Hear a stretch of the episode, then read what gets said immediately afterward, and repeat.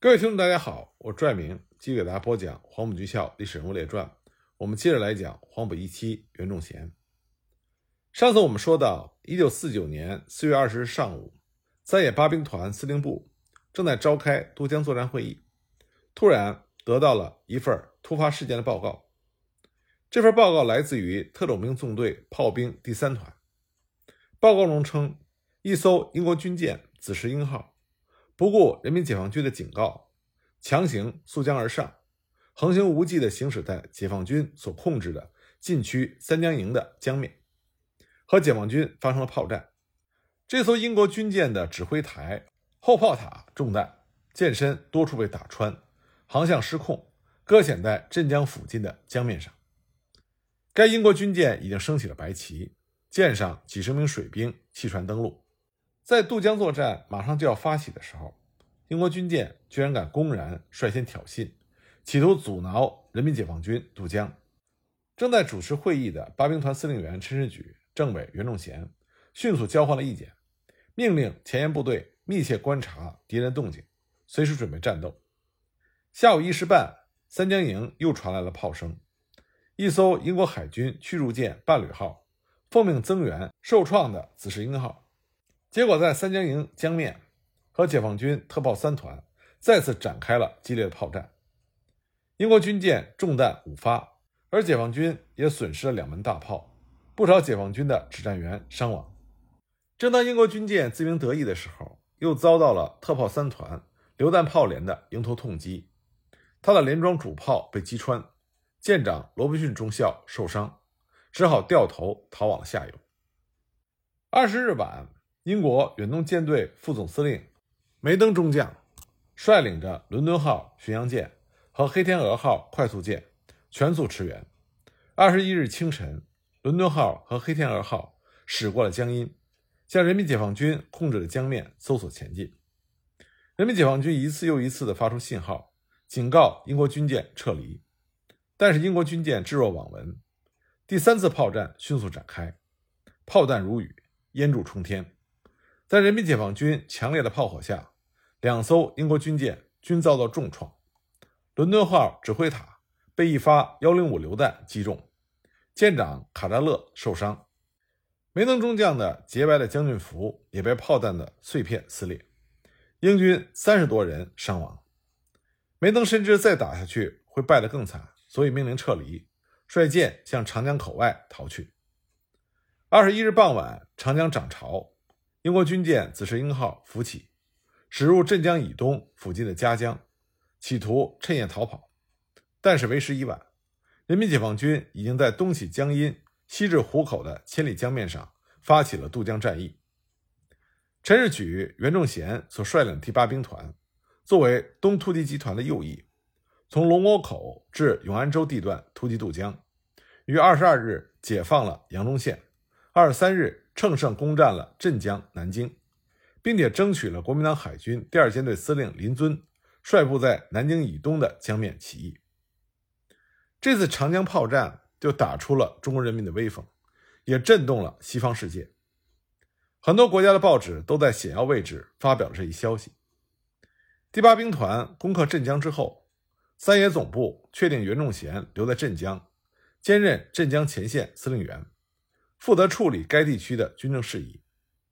鉴于紫石英号英国军舰仍然滞留在镇江以东的江面上，所以就由袁仲贤直接领导处理这一事件，并且指派了特种兵纵队炮兵第三团的政治委员康毛昭以上校身份出面进行谈判。五月十八日，康毛昭。致信给新任紫石英号舰长克仁斯少校，表明中国人民解放军镇江前线司令部对于英国海军军舰于四月二十日侵犯中国人民解放军阵地之暴行及其应负之责任，决定经由谈判来解决。五月二十三日，克仁斯要求向镇江前线司令员袁仲贤亲交英国远东舰队总司令布朗特海军上将的一份电报。二十四日。克仁斯来到了镇江前线司令部，把火器封口的信件交给了袁仲贤。布朗特在信中极力地为他的军舰侵犯中国内河并炮击人民解放军阵地的行为辩解，并且威胁不允许他们安全驶离，将会产生最严重的国际后果。而且还说这件事情已由英国大使在南京开始谈判，对其军舰入侵所造成的后果和责任，则是避而不谈。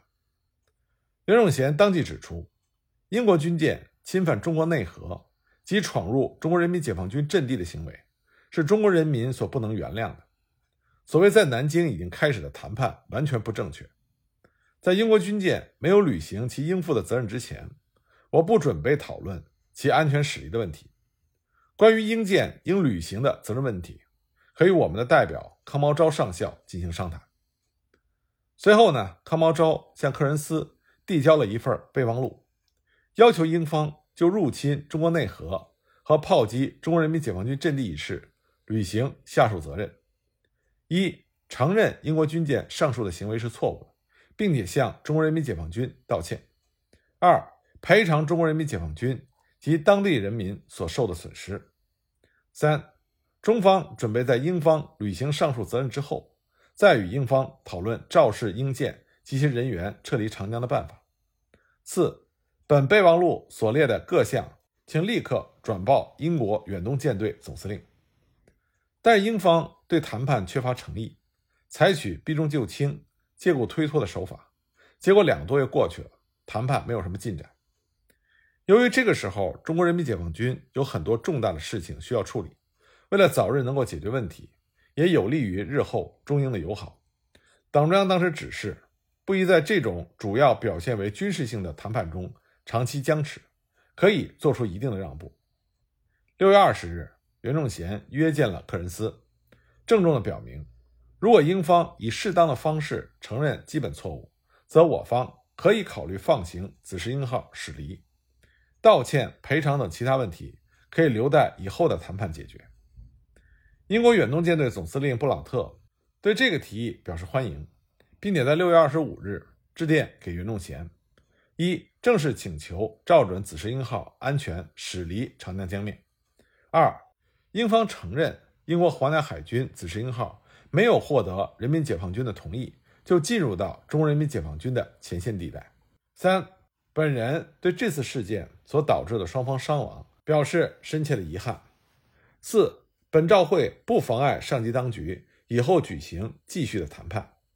七月十三日，袁仲贤致信给布朗特，敦促其正式授予英方代表以举行谈判和签署协议的权利，并且附带了中方代表证书附书，要求具有同等身份的英方代表速来谈判。七月二十八日。布朗特致信给袁仲贤，提出了一个附件，作为双方签署的换文稿。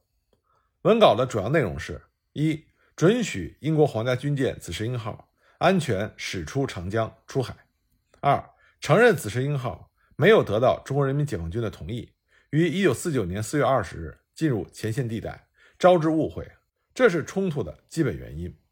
而之后，伦敦号、伴侣号和黑天鹅号。也都没有得到中国人民解放军的同意而进入到前线地区。三，双方上级今后要求进行任何调查或者谈判，英国方面都不会反对。布朗特还提出，如不能基于此达成协议，那么他愿意乘坐一艘驱逐舰上溯长江，还请求袁将军能够允许一架飞机将他的授权书送往南京。尽管在表面上英方的态度似乎有转变。但其实这是布朗特为了麻痹中共而释放的烟雾弹。七月二十九日，当康毛昭奉命去南京商讨具体事宜的时候，紫石英号英国军舰已经在七月三十日晚潜逃了。至此呢，紫石英号事件告一段落。但是，中国人民解放军炮击英舰的扬子江事件，标志着英国炮舰政策在中国的终结。那么，袁仲贤。在这次涉外的重大事件中所表现出来的外交才能，也开启了他日后数年的外交生涯。在处理紫石英事件期间，袁仲贤先后担任了镇江军事管制委员会主任、南京警备区政治委员。七月初，袁仲贤任南京警备区司令员兼政委、三野代参谋长。解放南京之后，发生了几起解放军人员和外国人争执事件，其中影响比较大的。是发生了擅自进入斯图雷登宅邸的事情。关于这个事件呢，大部分史料指的都是解放南京的第二天，也就是四月二十五日。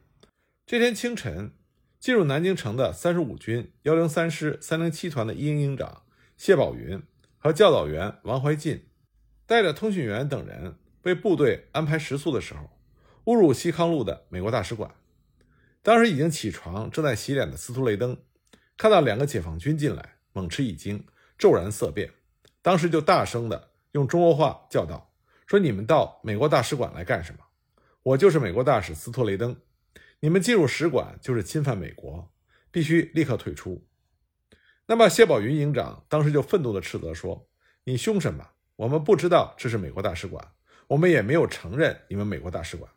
这是中国的地方，凡是中国的地方，我们人民解放军都要解放。”那此后呢？司徒雷登就通过口头及书面的方式向南京市军管会提出了抗议。当天晚上，美国之音也播出了这条新闻。并且称进驻南京的中国人民解放军搜查了美国大使馆。不过少为人知的是，人民解放军误入美国大使馆，这并不是第一起，而是第二起。实际上，在二十四日占领南京的当天晚上，三幺幺团一营的教导员王孔孝、第三连连长毛顺友和通讯员，在山西路为部队寻找住宿地的时候，也曾经误闯进了美国大使馆。因为当时正在下雨。战士们脚上都是泥，就踏着红地毯上了楼。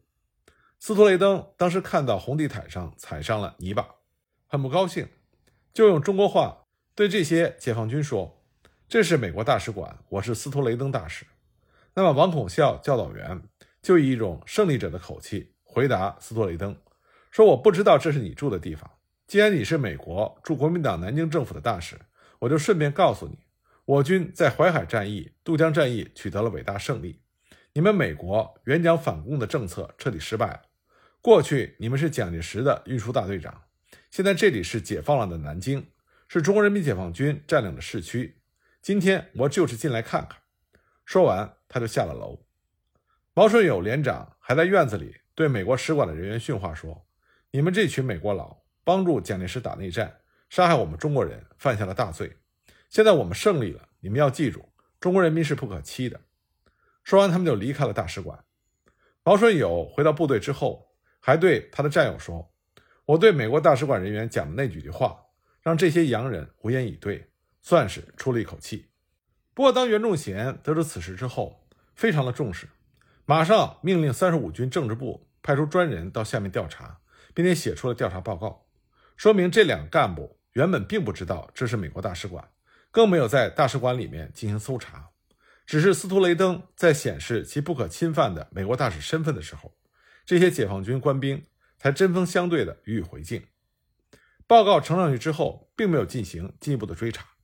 五月三日，毛泽东为中共中央起草了致部前委和华龙局的电报，里边指出，从三十五军到南京数天内所犯的无政府、无纪律错误行为看来。你们过去在准备渡江时期，对于外交政策及其他许多事项，比如说军队在城市中看戏、看电影、洗澡、坐电车、坐公共汽车等事情，必须和各界人民同样买票，不许特殊，以及未得上级许可不得接受人民慰劳等，似乎没有明确的规定。如果没有规定，你们应该从速规定，通令全军一体遵行。如果过去已有规定，三十五军故意违反。则除了检查该军工作，作出结论，通令各军之外，应向各军重申前令，引起注意，不许再有违反。而五月十三日，与斯托雷登有旧交的黄华以私人身份会晤了斯托雷登，他先就询问了解放军进入美国大使馆的情况，但是斯托雷登对于这件事情表现得很平静，只说是有几个年轻的士兵进来了，他见到他们，问他们干什么，他们说看一看，态度还好。黄华当时告诉斯托雷登，军管期间，解放军有权进入一切可疑的中外居民的住宅进行检查。在未同新中国建交之前，原来的外交使节也不再享有外交特权，但是作为外侨，安全会得到保障。这里我们要强调一点，在南京被解放的时候，斯托雷登之所以留在南京不走，表明斯托雷登当时愿意和新中国就建立新的关系进行磋商。所以这是为什么他努力淡化这起误入美国大使馆的事件。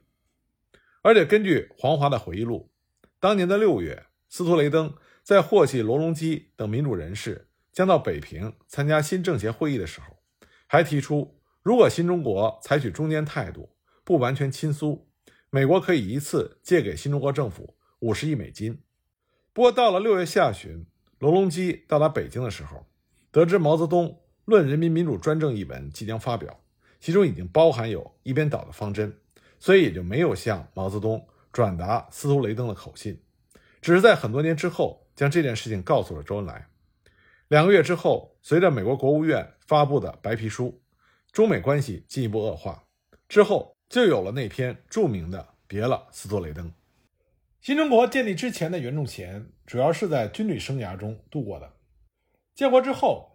他不仅自己对于转业到外交战线有着充分的思想准备，而且对当时一度不愿意到外交部工作的将军和其家属做思想工作。当时第一任驻匈牙利大使黄镇将军的夫人朱琳不愿意离开军队，袁仲贤就对他说：“朱琳同志，不要生气，我们现在是在演戏，党需要我们就演。我们男同志穿的整整齐齐是演戏。”你们穿上旗袍、高跟鞋，拿上个包包，也是演戏。我们是为了党的利益在演戏。袁仲贤出使印度之前，参加了党中央为第一批大使们举办的学习班，为成为合格的大使而努力的提高自己的业务水平。印度是世界上第一个承认中国并建立外交关系的非社会主义国家。一九四九年十二月三十日，兼任外长的印度总理尼赫鲁。以外长的名义写信给兼任外长的周恩来总理，表示印度承认中华人民共和国，同时表示希望两国建立外交关系。随后呢，两国就开始建交谈判。一九五零年三月二十日，外交部副部长张汉夫、亚洲司代司长乔冠华就派出了使节和印方谈判，提出了我中央人民政府非正式提出。准备派袁仲贤将军作为驻印大使。七天之后，印度非正式同意。四月一日，中印两国同时宣布正式建交，宣布潘尼加为印度驻华大使，袁仲贤为中国驻印大使。草创时期的外交部迅速就组成了驻印使馆的强大阵容。被周恩来誉为情报战线后三杰之一的申健，作为临时代办，携夫人先行前往。随后呢，袁仲贤率领大部人马从北京启程。同年九月十三日，袁仲贤抵达新德里，经过加尔各答的时候，受到了华侨代表四百多人的欢迎。到达新德里第二天上午十一点，尼赫鲁就接见了袁仲贤。这充分说明了印度政府对新中国及其首任驻印大使的高度重视。九月十八日，袁仲贤向印度总统。普沙拉德递交了毛泽东主席签署和周恩来外交部长附属的国书。当时，中国、印度两国虽然国情相似，但是社会制度不同。在非社会主义国家如何做好使节工作，当时新中国还没有任何经验可以借鉴。袁仲贤是政治家办外交的典范。作为第一批驻非社会主义国家的大使之一，他出使印度之后，在这方面做了很大的努力。在推动中印两国高层交往方面取得了丰硕的成果。一九五四年六月二十五日，周恩来总理趁着日内瓦会议的间隙，对印度进行了友好访问，受到了印度总理尼赫鲁以及十万新德里人民的热烈欢迎。也正是在这次会晤中，印度政府接受了新中国提出的和平共处五项原则，并且把它作为处理中印两国关系的准则写入了中印联合声明。同年十月，印度总理尼赫鲁协同女儿英迪拉·甘地夫人访问了北京，袁仲贤全程陪同，并且到鞍山进行了参观访问。在积极推动中印关系发展的同时，袁仲贤在应对紧急突发事件、加强使团内部管理、运用外交资源为新中国建设服务等方面也做了大量的工作。一九五零年十月十一日，毛泽东特别指示外交部。转告袁仲贤，西藏是中国领土，西藏问题是中国内政问题，人民解放军必须进入西藏。首先呢，希望不经战争进入西藏，因此希望西藏代表团九月来北京谈判。但是该团故意拖延，至今尚未动身。现在人民解放军已经向昌都前进，数日之内可能就会占领昌都。如果西藏愿意谈判，代表团应速来北京。遵照毛主席的指示，袁仲贤为西藏问题的和平解决做了大量的工作。一九五零年十月，人民解放军进入西藏，印度政府采取了反对和阻挠的态度。那么，中国政府严正声明。西藏问题是中国内政，任何外国的干涉都是不允许的。同时呢，又力求能和印度保持良好的关系，所以恳切地表示，中印在西藏的外交、商业和文化关系可以遵循正常的外交途径，获得适当的互利的解决。这年年底，十七岁的达赖喇嘛移驻亚东，准备逃往印度。一九五一年三月二十一日，周恩来总理。约见了潘尼加大使，指出达赖已在亚东，希望他不要离开西藏，这样对他是有好处的。我们尊重西藏宗教自由，同意达赖作为西藏宗教政治领袖来进行谈判。解放军必须进入西藏，如果达赖不走，经过谈判解决，解放军就可以和平的进入西藏，达赖的地位仍然可以保持，如此中印关系也可以增进一步。如果达赖去了印度，就会在中印关系上造成一种阴影，因此，印度在这个问题上的态度对西藏和平解放是有影响的。袁仲贤在新德里也做了大量印方的工作。后来呢，印方的答复是，印度方面不鼓励达赖离开西藏，可以劝告他不来印度，但是如果他决定要来，将按国际惯例给予避难。当时，西藏赴北京谈判的代表还停留在印度。他们企图以独立国代表的身份，要求同中央人民政府商议所谓解决友好关系的问题。但是他们到达印度之后，借口英国不发前往香港的签证，一拖再拖，滞留印度。九月六日，袁仲贤安排驻印使馆参赞申健接见了滞留印度的西藏代表，敦促他们迅速到北京进行和平解放西藏的谈判。九月十七日，袁仲贤又亲自通知。滞留印度的西藏代表务必于九月二十日之前到北京进行和谈，否则他们将要承担延误造成的一切责任和后果。九月二十三日，袁仲贤又一次催促西藏代表赴北京，并且指出，再有一周的限期过去，解放军将按照计划开始军事行动。这是袁仲贤代表中央政府对西藏代表提出赴京谈判的最后期限。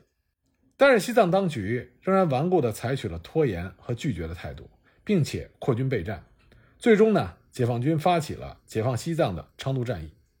战役之后，亲英的摄政达达活佛下台，十七岁的十四世达赖喇嘛亲政，掌管了政教大权。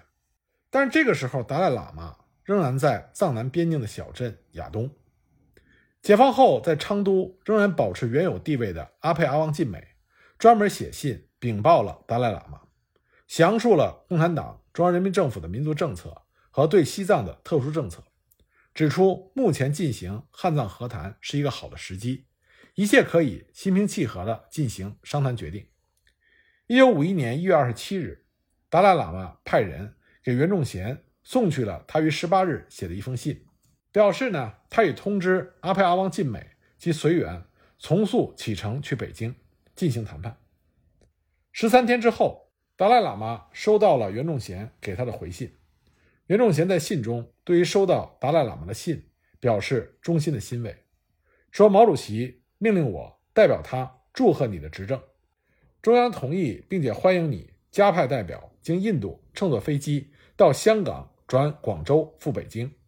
我们驻印度大使馆当给予一切旅行上的便利和帮助。”五月二十三日。中央人民政府和西藏地方政府代表签订了关于和平解放西藏办法的协议，而达赖喇嘛也在中央驻藏代表张经武的劝说之下，从亚东回到了拉萨。